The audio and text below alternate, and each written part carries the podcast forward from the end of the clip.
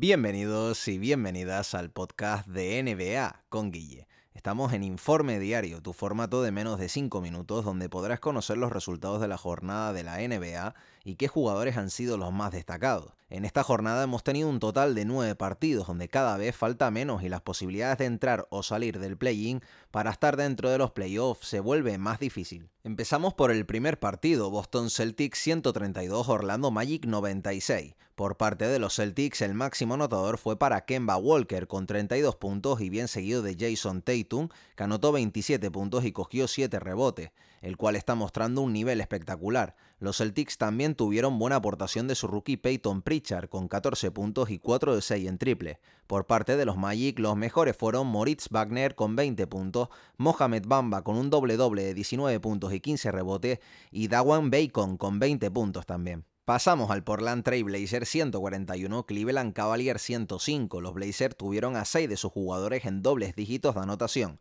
destacando los 32 puntos y 9 asistencias de Damian Lillard y los 18 puntos y 13 rebotes de Enes Kanter saliendo desde el banquillo.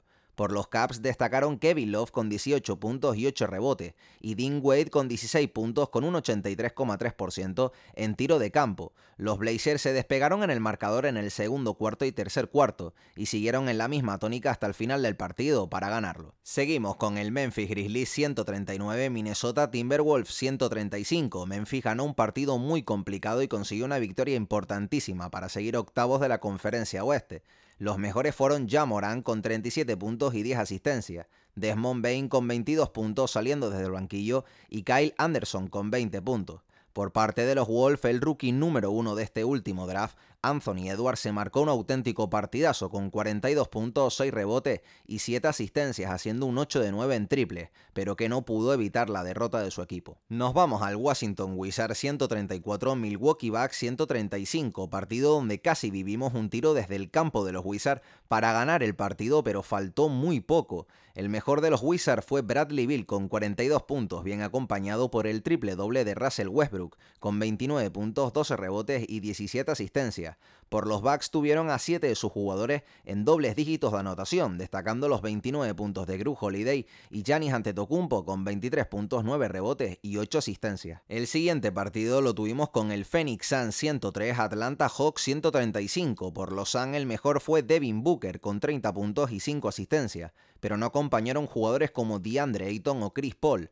Por parte de los Hawks, los mejores fueron los 18 puntos y 10 rebotes de Clint Capella y Trey Young con 16 puntos y 2 asistencias.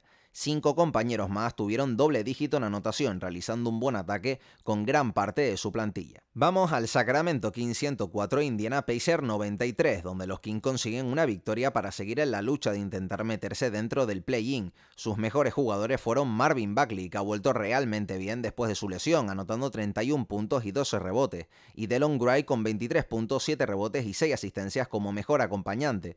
Por parte de los Pacers tuvieron a 5 de sus jugadores con 11 puntos o más, destacando a Domantas Sabonis con 17 puntos, 13 rebotes y 8 asistencias, pero que no pudieron ganar este partido. Seguimos al Philadelphia 76ers 135, Houston Rockets 115. Gran partido de anotación para los Sixers con un Joel Embiid haciendo un doble doble de 34 puntos y 12 rebotes, bien acompañado de Shake Milton saliendo desde el banquillo y aportando 19 puntos.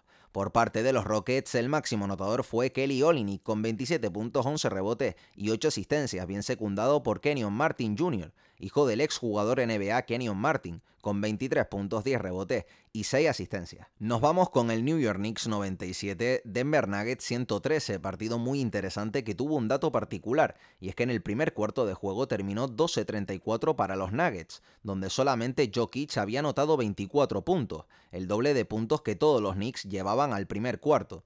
Los mejores de la Gran Manzana fueron el rookie Manuel Quigley con 18 puntos, seguido de Julius Randle con 14 puntos y 8 rebotes. Por parte de los Denver Nuggets, el máximo anotador se lo llevó Nikola Jokic, terminando con 32 puntos, 12 rebotes, 6 asistencias y 2 tapones, bien secundado por Austin River con 25 puntos y haciendo un 6 de 9 en triple. Y el último partido de la jornada lo tuvimos en el San Antonio Spurs 94, Utah ya 126. El mejor de los Spurs fue Lucas Samanich con 15 puntos y 5 rebotes, donde DiMarty Rosen y DeJounte Murray, jugadores claves en este equipo, no tuvieron su noche. Por los Jazz el mejor anotador fue Jordan Clarkson, el cual a mi opinión debería llevarse el premio de sexto hombre o estar entre los seleccionados. Anotó 30 puntos con 6 rebotes desde el banquillo y le siguió su compañero Bojan Bogdanovic con 24 puntos y 2 rebotes. Y esto ha sido toda la jornada de la NBA. Espero que os haya gustado y nos vemos en el próximo podcast de NBA con Guille. Muchas gracias.